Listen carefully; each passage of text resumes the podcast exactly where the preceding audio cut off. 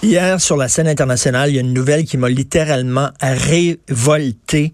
Trump qui a laissé tomber les Kurdes, qui a trahi les Kurdes, qui a dit finalement aux Turcs, faites ce que vous voulez avec votre minorité kurde. On s'en balance. Les Kurdes qui ont combattu avec un courage exemplaire l'État islamique. On voyait les femmes kurdes prendre les armes pour combattre ces extrémistes religieux-là. C'était nos meilleurs alliés sur place. Et là, soudainement, Trump leur tourne le dos honte à lui. Et Loïc Tassé a écrit un excellent texte là-dessus, euh, Les Kurdes trahis par Trump. Salut Loïc. Bonjour Richard. Que c'est révoltant. oui, c'est révoltant. Je, je, ris parce que pour pas pleurer, euh, mais effectivement, euh, c'est quelque chose d'assez épouvantable. Et tu as tout à fait raison. Euh, les Kurdes sont des combattants exemplaires.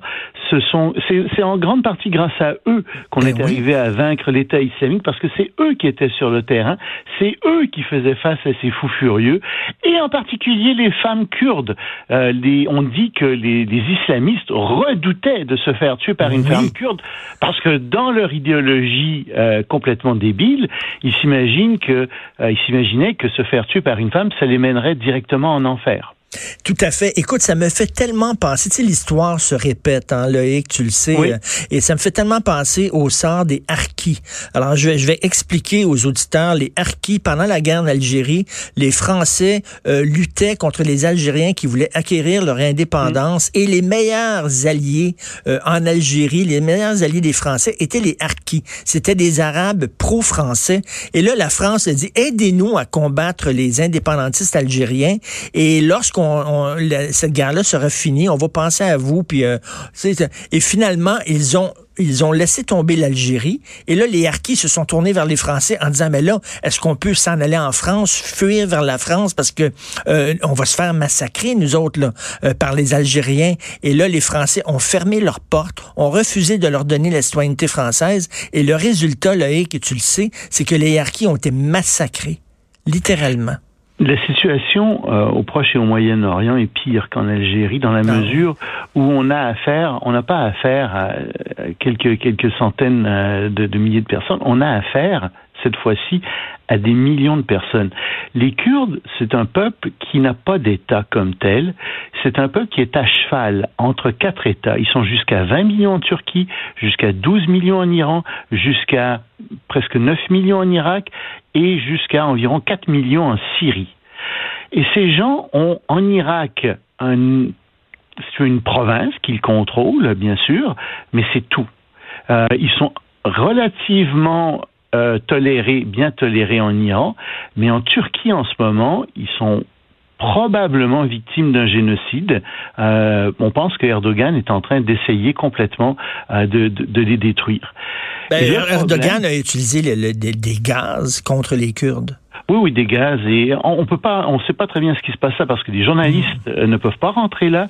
Euh, mais euh, d'après ce qu'on entend, d'après ce qu'on sait, et étant donné le précédent avec les Arméniens, je sais que les, mes amis turcs n'aimeront pas que je dise ça, mais c'est vrai. Étant donné le précédent, le précédent avec les Arméniens où il y a eu un génocide culturel reconnu, mmh.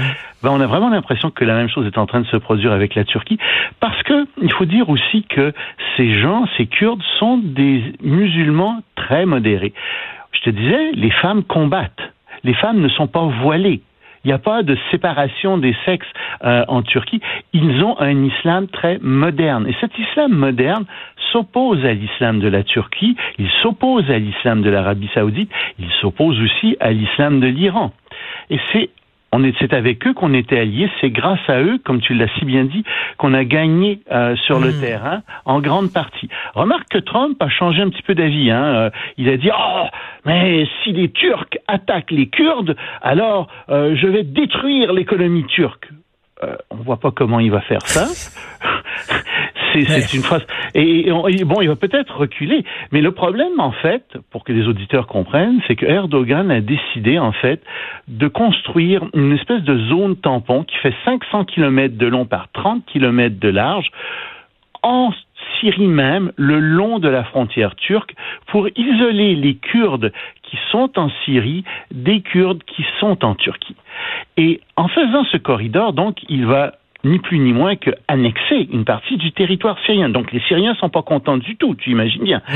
Les Kurdes sont pas contents du tout non plus parce que il semble que Erdogan ait comme projet d'envoyer dans cette zone-là une partie des réfugiés qui sont en Turquie. on comprend Erdogan de pas être content des réfugiés qui sont en Turquie. Il y en a à peu près 5 millions, jusqu'à 5 millions de, de réfugiés en ce moment, mais il en enverrait quelque chose comme 2 millions sur ces terres qui ne sont pas des terres qui leur appartiennent, qui sont des terres qui appartiennent à des Kurdes et à des Arabes.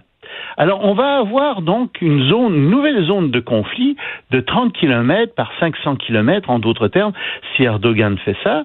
Erdogan va en plus si tu veux, arriver à faire faire un pas dans, euh, dans la réalisation de son grand rêve qui est d'avoir un empire, un nouvel empire ottoman, c'est-à-dire une grande Turquie qui dépasse ses frontières. Donc, on se retrouve dans une situation tout à fait merdique où, en plus, en prime, on aurait Erdogan qui contrôlerait un certain nombre de camps euh, où sont parqués des prisonniers islamistes. Il y a dans ces camps, semble-t-il, 90% de femmes et d'enfants. Mais quand même, là-dedans, il y a aussi euh, des, euh, des djihadistes qui sont très nombreux, des combattants étrangers entre autres, il y en aurait au moins 4000, et on se dit, ces gens vont revenir. Alors, tout ça ensemble, ça fait qu'on est dans une situation qui, est, qui était si tu veux, relativement stable. Les États-Unis étaient un élément stabilisateur dans la région, mmh. et en se retirant de là, ben, ils vont déstabiliser à nouveau toute cette région-là. Ils laissent les Kurdes à leur sort. Et là, il ne s'est pas fait d'ennemis chez les républicains Donald Trump avec ça. Euh, non, il s'est fait des ennemis chez les républicains Donald Trump. Il y a des républicains qui disent attendez, là, on peut pas faire ça. Et il l'a fait Donald Trump, il faut le dire, contre l'avis du Pentagone. Ces généraux disaient faites pas ça. Mais Donald Trump, il faut toujours le répéter, est vraiment un narcissiste. Il est malade. Il souffre mmh. d'une maladie. C'est du narcissisme ça signifie ça qu'il ne peut, il s'admire à un point où il ne peut jamais avoir tort. Il a toujours raison.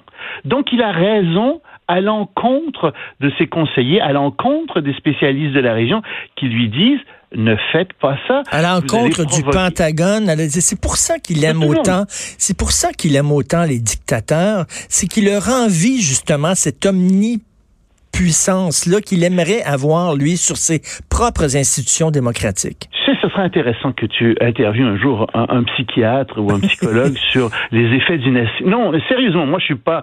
Euh, mais je, je suis pas, je suis pas psychiatre ou psychologue, mais j'ai vraiment l'impression qu'il euh, y a ici une façon de raisonner qui est propre à ces gens qui sont narcissistes, c'est-à-dire qu'en effet, comme tu dis, ils rejettent tout ça et ils se rapprochent, il aime beaucoup des dictateurs parce qu'ils se projettent mm. euh, dans ces dictateurs-là. Ce sont des gens qui sont omnipuissants, qui se disent omniscients aussi, donc qui connaissent tout, euh, et euh, Trump a l'impression de leur ressembler et je pense que euh, c'est quelque chose qui l'attire en effet beaucoup vers ces dictateurs-là.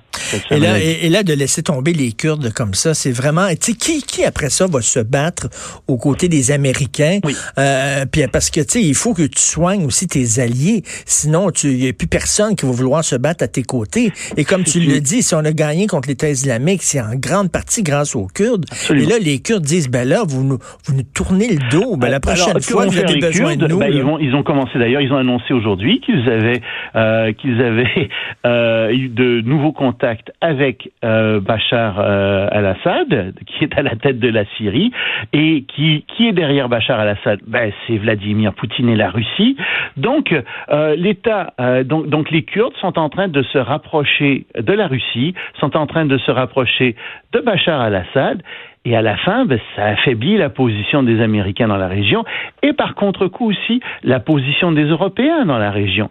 Donc, euh, on, ne comprend vraiment pas quelle est la logique de Trump derrière ça. Lui dit, oh, ce sont des guerres qui ne finissent plus, euh, moi je me retire, etc. Oui, mais Regarde, parce que ça fait 70 ans que les États-Unis sont en Corée du Sud, et heureusement pour les Sud-Coréens, et heureusement pour les Américains aussi, parce que c'est ça qui retient la Chine et qui a retenu la Russie pendant longtemps.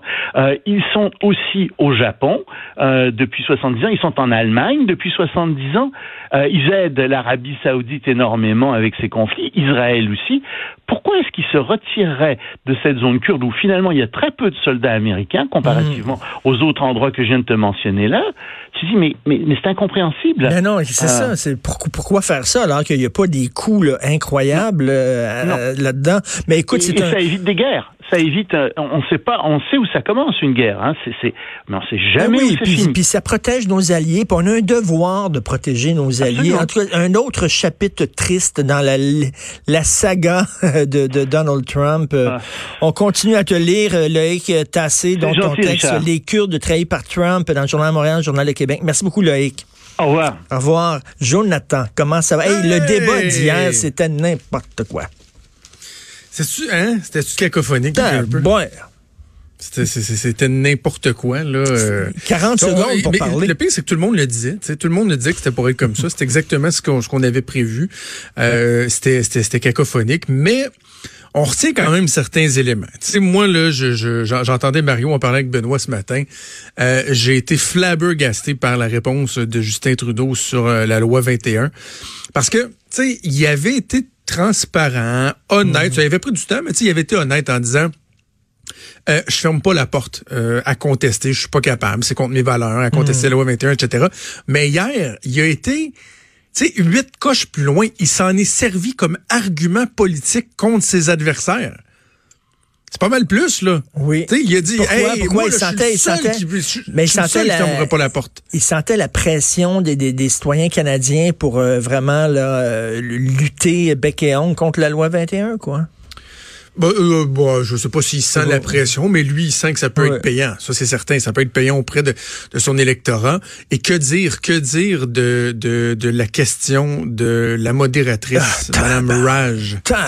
Jean Raj. J'ai sorti l'extrait tantôt. On va l'écouter euh, dans le show. On va analyser ça avec Tasha Sheridan euh, plus tard. J'ai rarement vu une question aussi tendancieuse que ça dans toute ma vie. C'était incroyable. C'était épouvantable venant de, la, responsable, euh, euh, quoi, chef parlementaire pour le off-post. Euh, c'était absolument débile et, sans compter que la semaine dernière, Mme Raj soupait en tête à tête avec Gerald Butts. Ben oui. Ben, peut-être dans le cadre de, dans le cadre de son travail.